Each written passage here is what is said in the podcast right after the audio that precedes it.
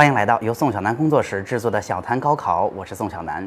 那今天的节目呀，要给大家分享一个上一个节目的姊妹篇。上一个节目给大家分享的是，作为高三的家长，学些什么样的知识才能切实的帮助到正在高三拼搏努力的孩子们。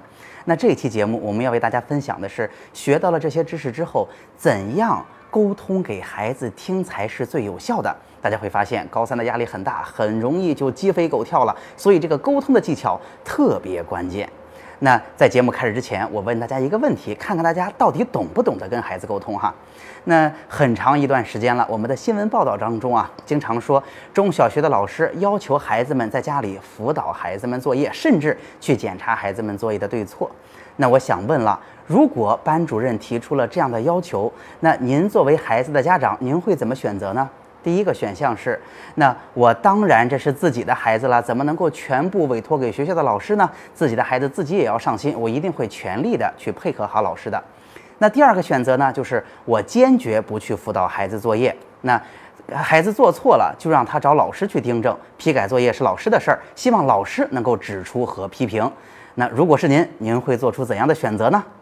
好，那节目一开始，我先告诉大家我的答案，我果断选二，那就是如果孩子题目错了，应该留给老师去指出和批评，我坚决不会管这件事情的。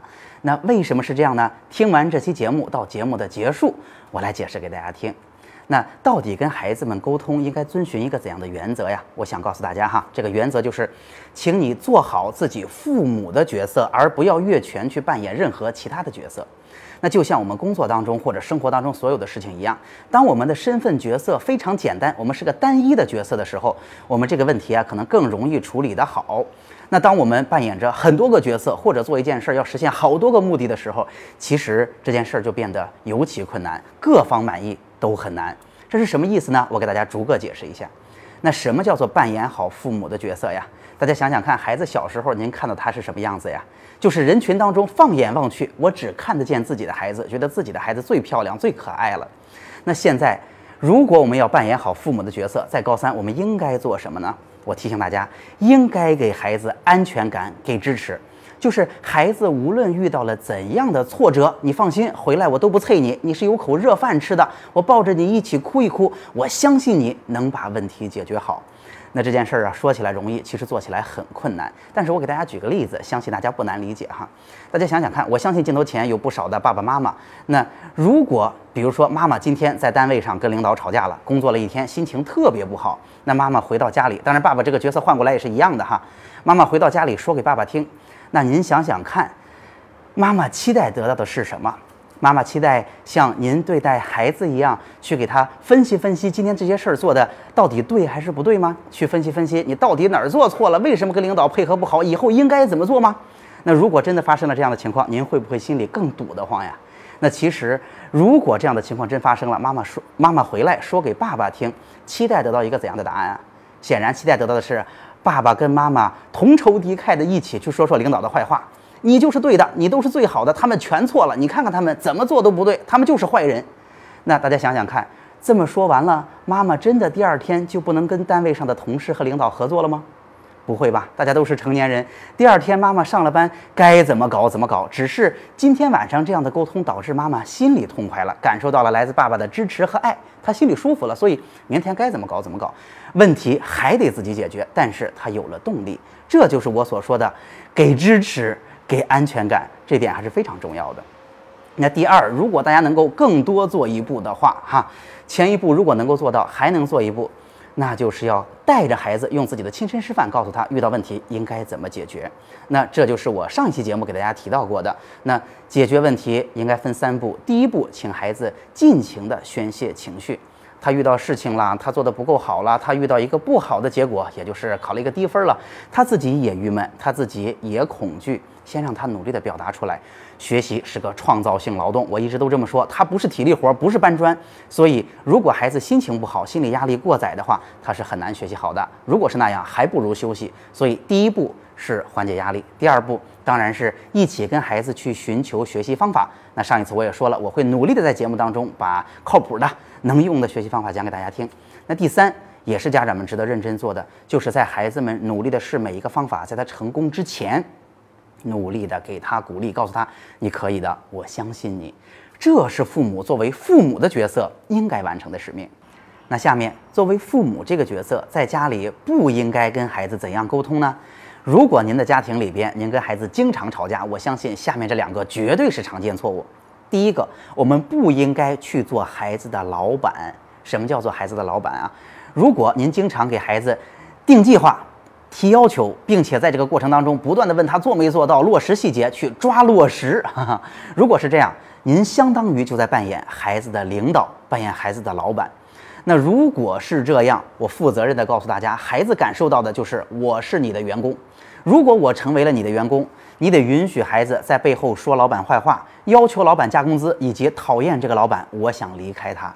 那如果您在家里超越了父母的角色，做了这些，就容易出这个状况。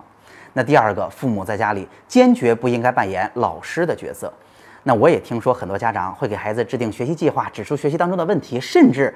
帮助他去布置一些额外的作业，去给他买额外的参考书。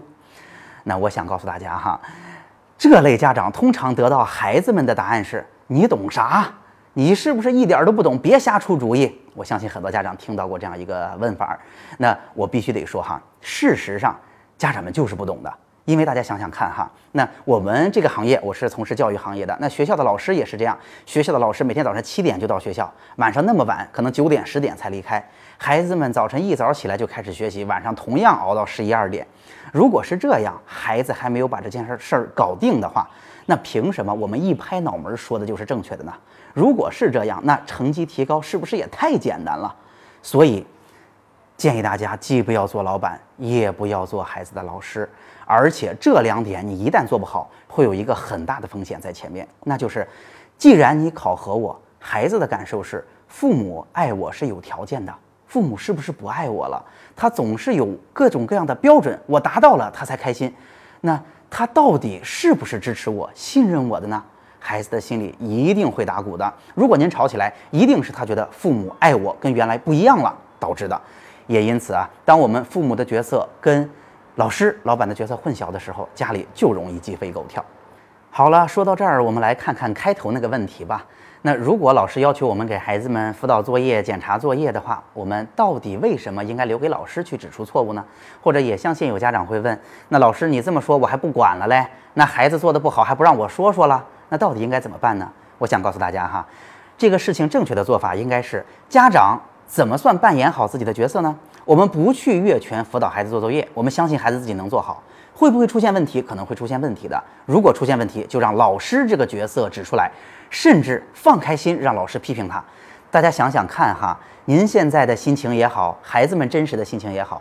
如果老师因为学业的问题批评了学生，孩子们不会记恨老师的，甚至孩子们是感谢他的，觉得老师们对我们真负责任，对吧？但是作为家长，如果批评作业的问题，孩子们就会觉得你懂啥啊，而且会打起来。而且在这个基础之上，家长们应该做什么呢？家长们在孩子们遇到这个状况回来显得很郁闷的时候，我们可以问问他今天为什么不开心啊？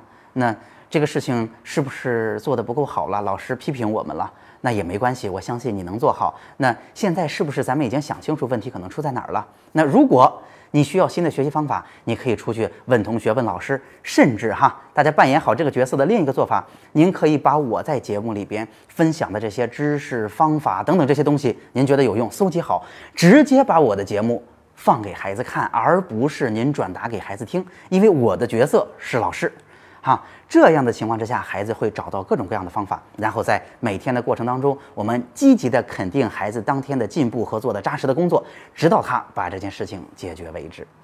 那说到这儿，我相信哈，这个道理至少大家听懂了。那当然做到并不是特别容易，所以如果大家遇到具体的问题，还是很欢迎大家把问题提给我，我非常愿意在节目当中针对每一个具体的问题给大家做解答，教给大家怎么在当下解决最棘手的沟通问题。好，那总结一下这期节目吧。这期节目啊，我们为大家分享了家长们既然这么辛苦努力的去学习知识，努力的想帮到正在高三奋斗的孩子们，那学会了这些东西之后，怎么跟孩子沟通才能让孩子们心悦诚服的接受，而不是打起来呢？